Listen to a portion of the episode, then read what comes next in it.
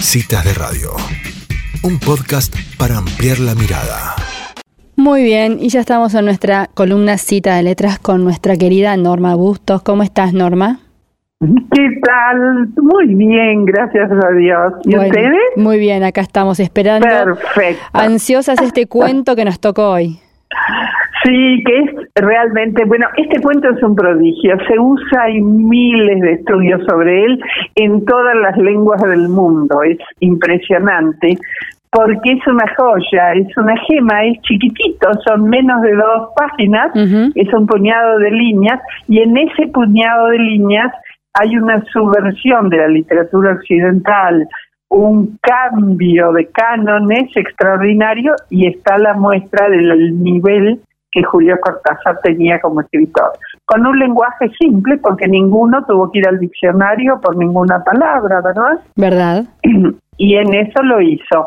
Fíjate vos que el cuento se llama Continuidad de los parques y en realidad en el título nos está dando el tema. El cuento, al ser tan tremendamente breve, mm. no puede tener ningún elemento superfluo. Y si ustedes luego vuelven para atrás o lo piensan ahora, no hay ninguna descripción física, ni mm. del protagonista de lo primario ni de lo secundario. Vamos a aclarar esto. Nosotros nos sentamos, nosotros realmente, Paola, Angie, Norma, nuestros queridos oyentes, a leer un cuento, ¿correcto? Y ya vemos que vamos a leer una ficción. Hmm. Sea histórica o no, es siempre ficción porque el que dispone los elementos como él quiere es el autor, es una ficción. ¿No? Vamos a leer. Ahora, aquí se da la peculiaridad que en esa ficción primaria, la que estamos leyendo nosotros, hay un señor que lee una novela. Hmm. ¿Mm?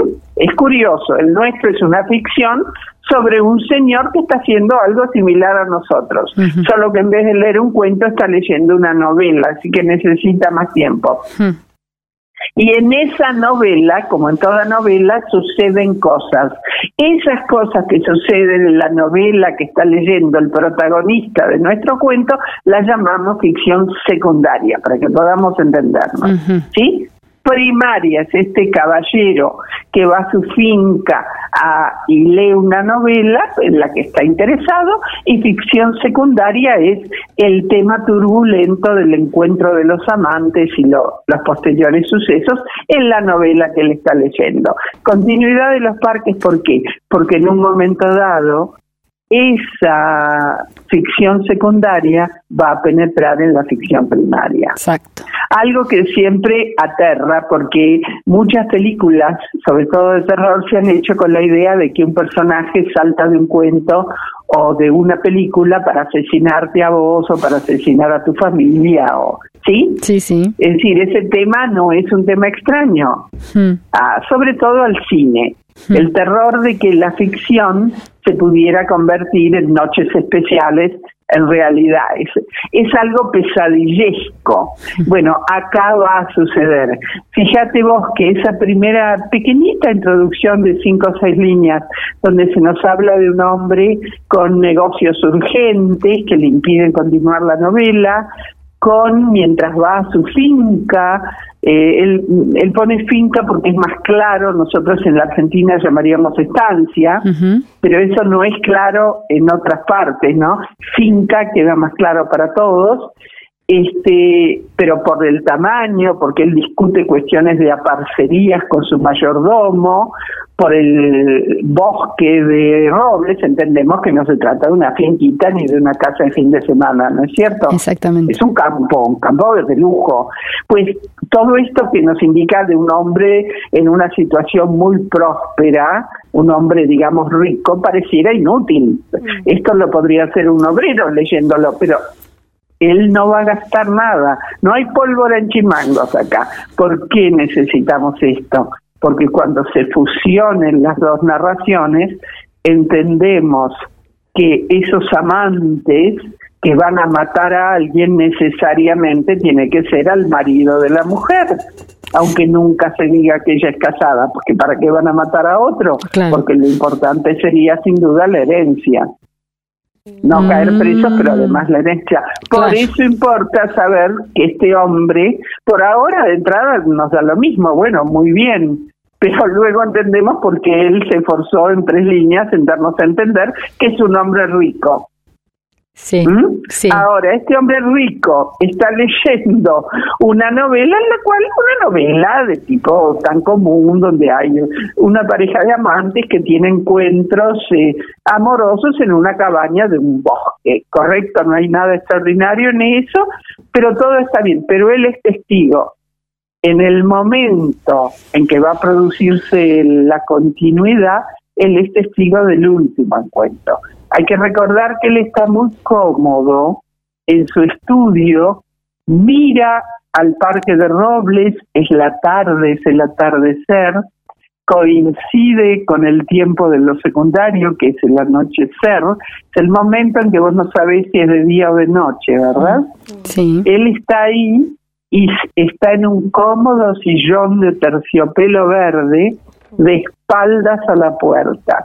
Porque si se hubiera puesto de frente, él lo hubiera sentido como que cualquiera podía entrar a molestarlo. Pero a su vez hubiera impedido el final. Claro. Porque si vos ves llegar a alguien con un puñal, no solés decir hola, haces algo, ¿no es cierto? Claro. Te ofrezco un whisky. No, No, él tiene cerca los cigarrillos, hay toda una sensación que también a nosotros nos gusta cuando vamos a leer algo o a ver una, ¿no?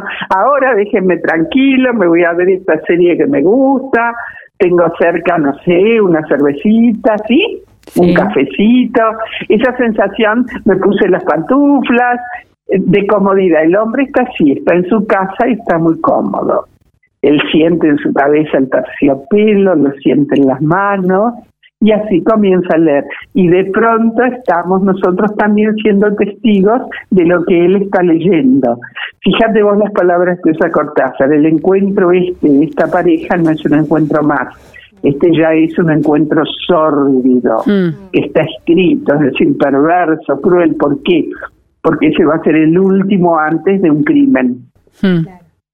Un crimen en el cual el hombre parece ser el ejecutor, pero la mujer es la que le ha dado. Si querés, si fuera el robo de un banco, le dibujó el plano, ¿sí? Sí. y le dio todos los datos, así que ella es cómplice absoluta. No hay duda que ella es la esposa de quien van a matar, de ese cuerpo que hay que eh, quitar de en medio para que ellos puedan ser felices. Fíjate lo que dice del diálogo de ellos dos, que corre anhelante como un arroyo de serpientes no un arroyo de estrellas o de espuma de serpientes, lo cual da la idea de un diálogo peligroso, Claro. temible. Están terminando de planear un crimen. Además, ¿cuál es el símbolo de la libertad? Eso está muy bien la personificación del puñal.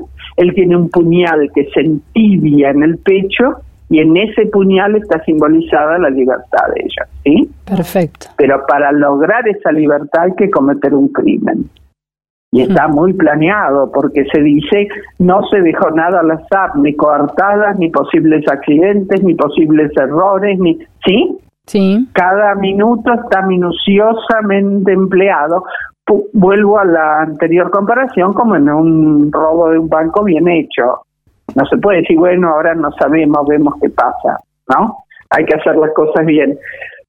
Y mientras nuestro querido lector sigue a este joven hombre corriendo por ese parque, él llega a otro parque que preanuncia la visión de la casa y ahí es cuando los dos parques se fusionan. Él ha entrado en el parque que nosotros vimos de entrada cuando el hombre se sentó frente a la ventana del parque de Robles. ¿Ah? Exacto. Ahí esos parques que se continúan y se mezclan, se fusionan.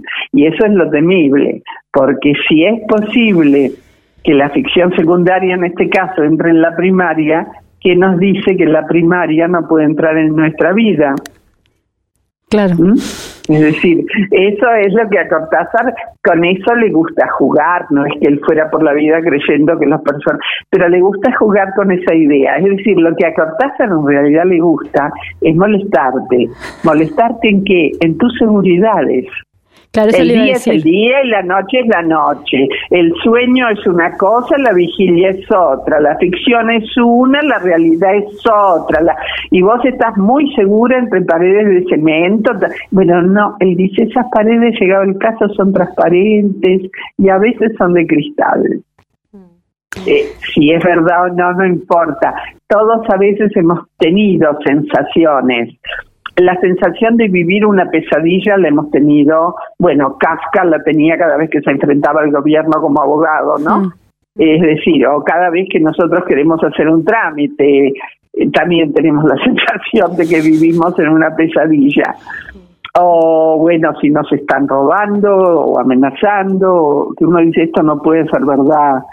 Eh, eso, la sensación de que a veces esto parece un cuento, es vivir eh, dentro de una novela. Bueno, es, pero eso que no pasa de sensaciones en la mayoría de los cuentos de Cortázar. Acordate cuando vimos La Noche Boca Arriba, Paola, donde, eh, ¿no es cierto?, el sueño contamina la realidad, la realidad se mete en el sueño y lo que nosotros creíamos un sueño pesadillesco termina siendo la espantosa realidad del Moteca al que van a, asesinar para sacarle el corazón los aztecas, ¿no es cierto? Es decir, aquí la idea es la misma. Dos mundos que no se puede, que no son porosos, que no pueden transmutarse, que no se puede ir de uno a otro, como es el de la realidad y el de la ficción. La realidad es una y la ficción es otra, pero sin embargo acá, y está muy bien logrado, porque no es que el protagonista salga a nuestro mundo y se sienta a tomar un café, sino él tiene esa tremenda experiencia. ¿Qué es lo que él está haciendo? Él está leyendo en un cuento su propia muerte. Claro. Es en donde...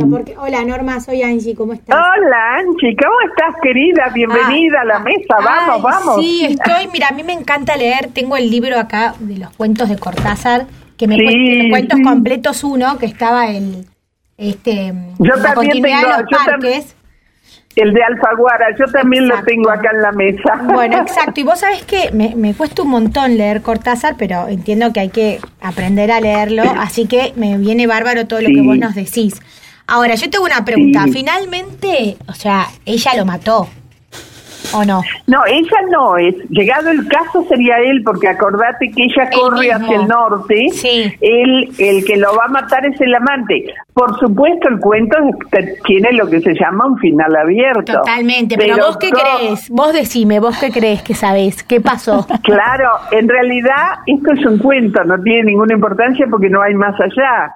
Pero sí, pero nosotros desesperamos tan bueno es Cortázar que vos me estás haciendo esa pregunta. A mí me, sorprendió porque... ¿Me entendés? totalmente, porque eh, hablábamos con Pau al principio del programa que creo que nunca leí un cuento tan corto en el que te metas tanto. O sea, eso digo, en mi ignorancia literaria, por ejemplo, yo el, el, sillón de terciopelo verde me parece espectacular, como que pega con el bosque, con la continuidad de los parques, ¿o no?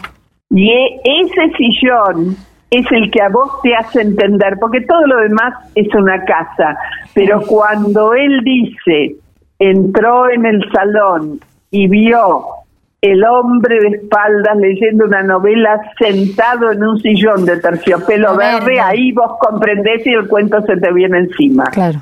Ahí entendés que tu lector está leyendo su propia muerte. Exacto. Y todo parece indicar que se va a consumar la muerte. Pero quiero decir, en nada, en 30, 40 renglones, porque es uno de los cuentos más cortos, ¿cómo es posible que él te dé una, un análisis tan profundo de la realidad, la posibilidad de inmersión del mundo ficcional en el mundo real, ¿no? Sí, y también la, la realidad de la vida, de lo que vos decías, ¿no? De las paredes que no son tan tan rígidas ni tan opacas, ¿no? Sino como que hay cosas que se mezclan. El, por lo menos Cortázar le gusta hacerte ver, hacerte ver que a veces, la pregunta que le haría es, hmm. yo sé que eso no sucede o no sucede a menudo o a mí no me sucedió, pero ¿y sí. Claro. Y ahí están los puntos suspensivos. Y entonces él tiene montones de instrucciones para John Howell, muchos en los que la realidad parece corrida. Por ejemplo, hay uno en que alguien llega a su casa y su casa es su casa, pero por ejemplo su madre ahora es más joven, su esposa tiene pelo de otro color, en lugar de un hijo y una hija tiene dos hijas. No sé si me entendés, como si la realidad se hubiera corrido un poquito. Mm. Mm, sí, sí, sí. Eh, eh, eh, por supuesto que no, pero eh, es interesante el y sí, vos qué harías. ¿Te plegás a eso o salís corriendo gritando? ¿Qué, qué es lo que pasa? ¿No? Es decir, eh, él, él, sus cuentos, este, el mismo Borges lo decía, son inquietantes. Mm. O mismo cuando leas Casa Tomada. Ese, ese fue el primer cuento de Cortázar publicado y se lo publicó Borges en la revista El Hogar. Se vino un muchacho alto, flaco y me dejó este y él le publicó Casa Tomada. Y él también dijo, esa falta de final, esa hace que los cuentos sean profundamente inquietantes. Sí, y que también le, le den, nos den espacio como, como lectores a intervenir en, en la ficción, ¿no? Vos podés siempre dudar, decir, ah, pero esto ya veo, esto no, y cuando termina volver a decir, pero escúchame, lo que no vas a encontrar son trampas, encontrás, sí, por supuesto, lo que se llama, el autor te va a tratar de dar pistas falsas, como en las obras de Agatha Christie, ¿sí? te van a dar pistas falsas, como ah, eso se ve mucho más claro, porque acá él no tiene tiempo ni espacio, se ve muy bien en la noche boca arriba. Sí donde el muchacho que está en el hospital eh, no sabe los nombres de las cosas, vinieron con algo, con un líquido, el médico tenía algo brillante, vos decís, sí, es el bisturí, es el suero, pero vos también lo entendés porque él sufrió una contusión, un accidente. Entonces no te llama la atención eso, pero en realidad esas son las trampas de él. El muchacho no conoce los nombres porque no los conoce, porque es una especa. Claro. Pero vos decís, no, no se acuerda, porque es lo mismo que si vos te golpeas la cabeza, por ahí después no te acordás ni de tu nombre. Eh, pero entendés eso, la manera en que él lo hace con esa naturalidad, estos dos son cuentos que han sido estudiados hasta la locura en todo el mundo, tesis doctorales de un monstruoso los estudios que hay sobre Cortázar y por supuesto sobre Borges, ¿no? Pero están considerados los dos tal vez las dos cumbres del cuento en español directamente, en castellano, llamémoslo porque si no se ofenden en España, en castellano, el dos cumbres absolutas y que los dos sean argentinos y en realidad su estilo no tenga nada que ver uno con el otro es milagroso. Y estén escribiendo en el mismo momento, porque son dos estilos. Un día vamos a empezar a ver también Borges y vamos a ver que es distinto. Pero los dos, los dos pero han llevado el castellano y la manera de entender la literatura, las transgresiones, pero no transgresiones gratuitas. Nunca hay una transgresión gratuita en Cortázar, ¿eh? No es que vos decís, bueno, claro, pero no. Por eso fíjate acá, el comienzo en el que nos aclara, vos vas entendiendo que se trata de un hombre rico y decís, bueno, está bien, mucha importancia no tiene, fíjate cómo es decisivo para el final. Claro, claro, sí. Sí, sí, por algo ¿No es cierto? Exacto. Eh, no hay, vos, y no hay una descripción física ni del hombre de la primaria, nuestro protagonista, ni de la pareja de amantes de la secundaria, de, la ficción secundaria. Vos, lo único de ella que se dice, hay un momento que el joven se da vuelta, o el hombre, y la ve correr con el pelo suelto. Sí. Pero de ahí deducís que no son viejos, lógicamente, porque ella corre, el pelo suelto, eh, y hay en la pasión, sin duda, un cierto eh, rasgo juvenil. Tal cual. ¿no? Que no va a ser, de, y sin duda este hombre probablemente fuera un hombre mayor, pero sí, tampoco se dice que él sea el marido, no se dice nada. Sin embargo, nosotros lo sabemos. Sí, ¿Mm? en algún lugar está. No, pero está dentro nuestro. Eso es lo maravilloso. Es como hacer un ilván y yo te presento el vestido y vos ya lo ves completo. Claro pero después todavía, pero está elvanado, es una manera de hacer entender, ¿no? Exactamente. En ese croquis, en este boceto, vos ha llenado todas las lagunas, pero eso es porque el croquis es exquisito y está hecho por un artista extraordinario. Ahora, es un cuento que parece que podemos escribir cualquiera de nosotras en una tarde, un ratito. Pues yo te aseguro que no. claro, no, no llegamos Al, mismo, al mismo resultado, seguramente. No lo vamos a poder.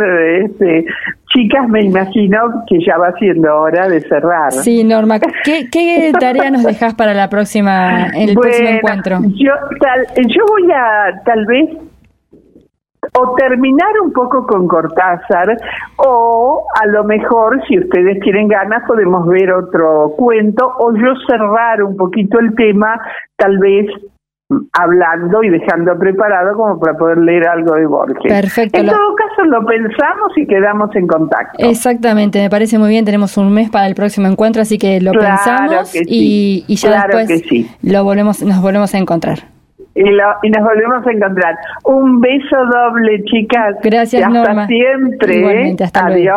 Adiós, adiós. Adiós. Así pasaba Norma Bustos en nuestra cita de letras.